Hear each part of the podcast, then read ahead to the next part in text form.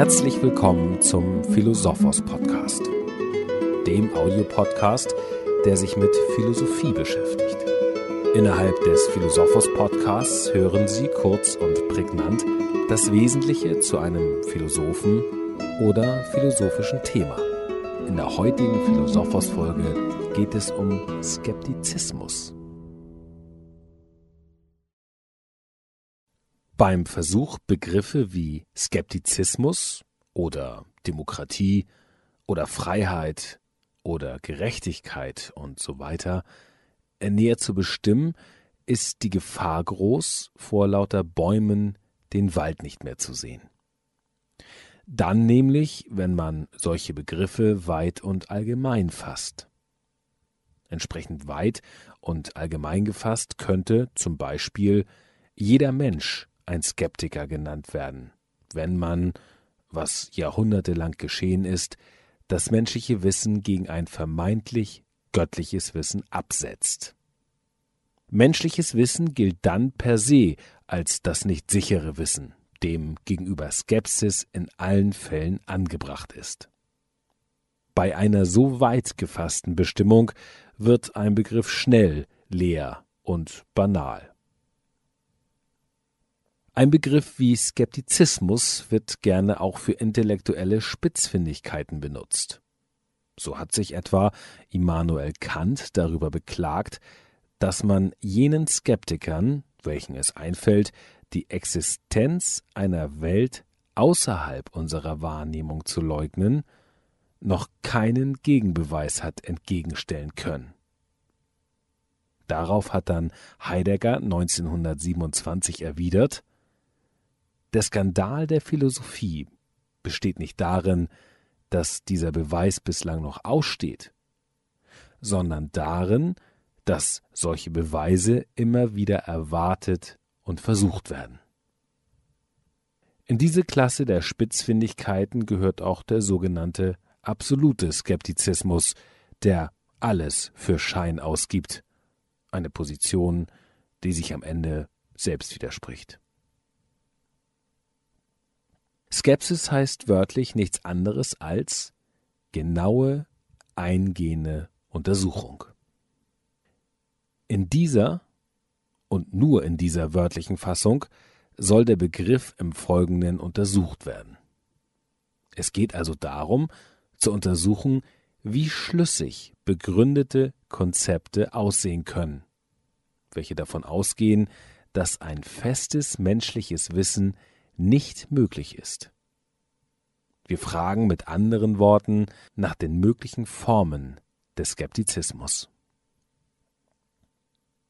Eine dieser Grundformen wurde in der antiken griechischen Philosophie ausgebildet. Sie ist nach ihrem Hauptvertreter Pyrrhon von Elis als pyrrhonische Skepsis bekannt geworden. Man könnte sie auch eine praktische Skepsis nennen, denn das Motiv zu ihrer Ausbildung ist ein ausgeglichenes, harmonisches Gemüt. Ist die Abwesenheit von Widerstreit und existenziellen Erschütterungen. Ist ein zufriedenes Dasein. Ein zufriedenes, ruhiges Dasein stellt sich nach dieser Lehre dann ein, wenn man sich in seinen Urteilen über die Welt und die Dinge zurückhält. Innehalten im Urteilen das Wesen und die Wahrheit der Dinge auf sich beruhen lassen. Das ist der Königsweg der pyrrhonischen Skepsis, um zum eigentlichen Ziel der Seelenruhe zu gelangen.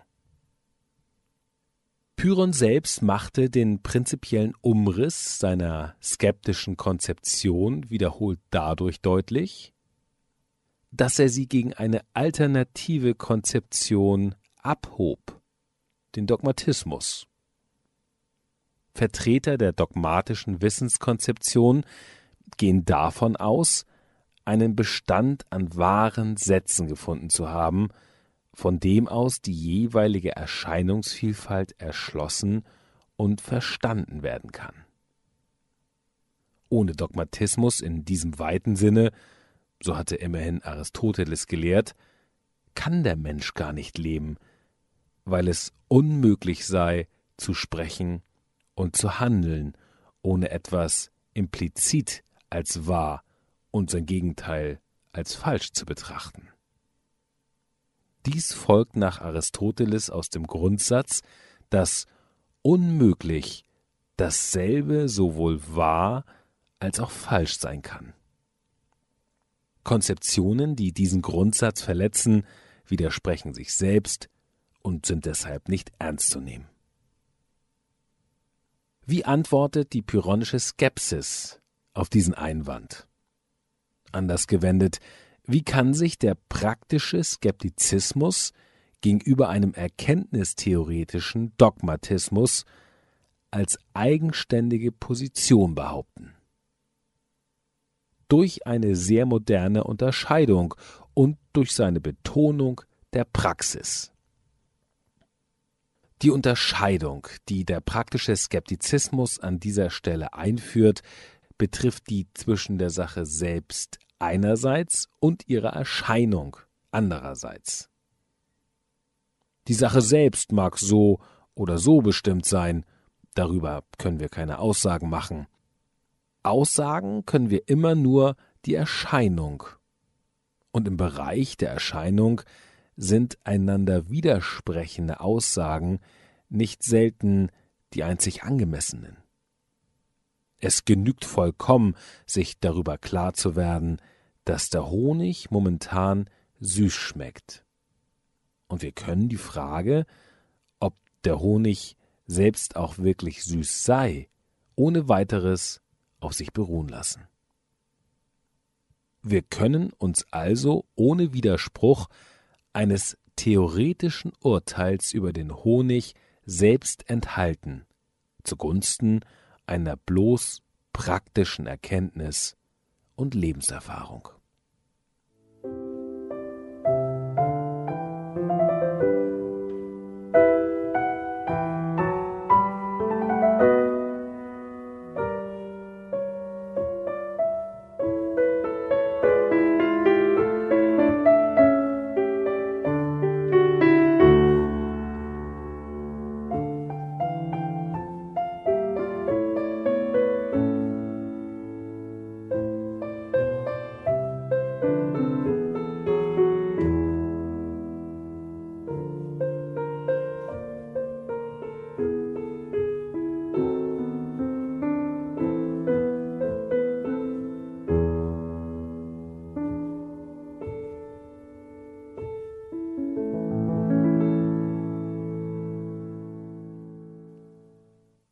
Was also ist pyrrhonische, praktische Skepsis?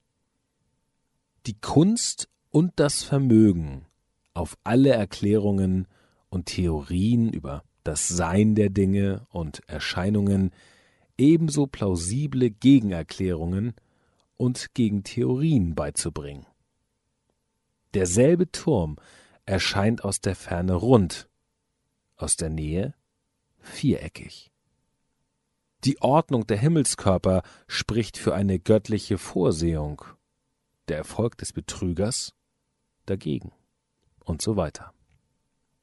Der ausgebildete Skeptiker verfügt hier über ein ganzes Arsenal von Argumenten und Denkfiguren, die in ihrer Summe den Anspruch stützen und am Ende auch einlösen.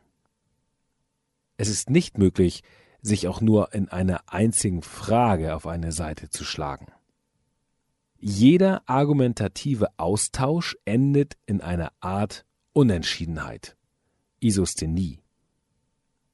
Wer diese skeptische Schulung, die im Kern darauf hinausläuft, Sachverhalte auf ihre Relativität und Kontingenz zurückzuführen, durchlaufen hat, der landet notwendig dort, wo der praktische Skeptizismus den Anfang seiner eigentlichen Zielsetzung sieht nämlich Urteilsenthaltung als Voraussetzung der Seelenruhe in allen Fragen der theoretischen Erkenntnis und als Voraussetzung der Gelassenheit in allen Fragen der praktischen Lebensführung. Eine zweite Grundform des Skeptizismus hat in ihrer reinsten Gestalt David Hume ausgearbeitet. Dieser geht es primär nicht um Lebenspraxis, sondern beherrschend ist hier die Wahrheitsfrage, ist eine wahre, bleibende Erkenntnis von den Dingen möglich? Der erkenntnistheoretisch motivierte Skeptizismus dieser Grundform kann somit auch theoretischer Skeptizismus genannt werden. Hume macht folgende Voraussetzung. Alles, worüber wir wahrheitsfähige Aussagen machen können, alle unsere Vorstellungen, entstammen ohne Ausnahme und ohne Einschränkung der sinnlich rezeptiven Erfahrung entweder direkt oder indirekt durch Assoziation. Diese Assoziation geschieht nach den drei Prinzipien Ähnlichkeit, raumzeitlicher Zusammenhang und Kausalität. Bereits diese Voraussetzung, darauf hat Kant mit Nachdruck hingewiesen, impliziert einen prinzipiellen Skeptizismus im Bereich naturwissenschaftlicher Erkenntnis. Denn wenn wir davon ausgehen müssen, dass zwei wahrgenommene Erscheinungen, die wir ursächlich aufeinander beziehen, ihren kausalen Zusammenhang ebenfalls nur aus der Erfahrung erhalten, so kann kein einziges Gesetz über die Natur der Dinge für sich den Charakter der Notwendigkeit beanspruchen. Unsere vermeintlich gewisse Naturerkenntnis versinkt in Wahrscheinlichkeiten und Gewohnheiten. Und tatsächlich hat Hume genau diese Konsequenz gezogen. Eine rationale und abschließende Begründung für die Notwendigkeit bestimmter Ursache Wirkungsfolgen ist nicht möglich. Was wir als kausalgesetzlich bedingt begreifen, das tägliche Auf- und Untergehen der Sonne, ist in seiner Notwendigkeit prinzipiell nicht begründbar. Es ist nicht mehr und nichts anderes als ein Fürwahrhalten, Belief, welches seine Glaubwürdigkeit der Wiederholung und der Gewohnheit, Custom, verdankt. Wie kommt Hume aus dieser Sackgasse wieder heraus? Den Weg des praktischen Skeptizismus lehnt Hume aus Überzeugung ab.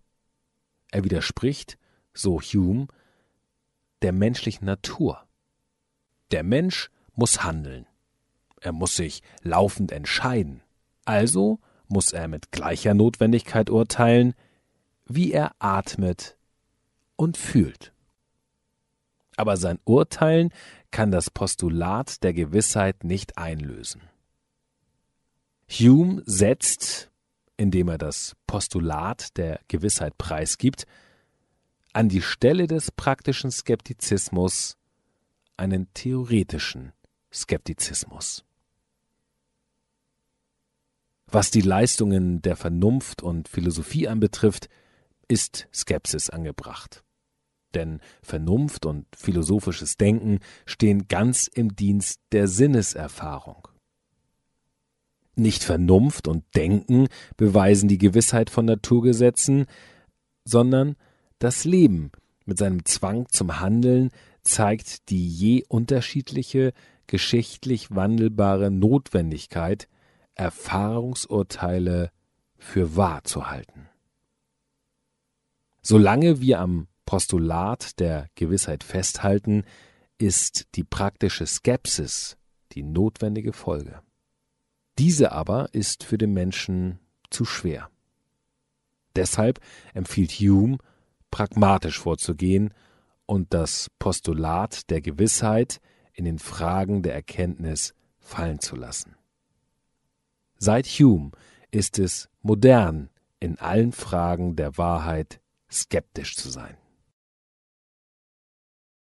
Weitere Podcasts zu philosophischen Fragen und Themen sowie die umfangreichste Fachdatenbank mit über 20.000 philosophischen Büchern erhalten Sie bei Philosophos, der wissenschaftlichen Versandbuchhandlung für Philosophie, im Internet unter philo-sophos.de. Hier erhalten Sie auch die Kontaktdaten der Universitätsbuchhandlung Benecke in Tübingen, an die Sie sich gerne wenden, wenn Sie selbst einen philosophischen Podcast veröffentlichen möchten.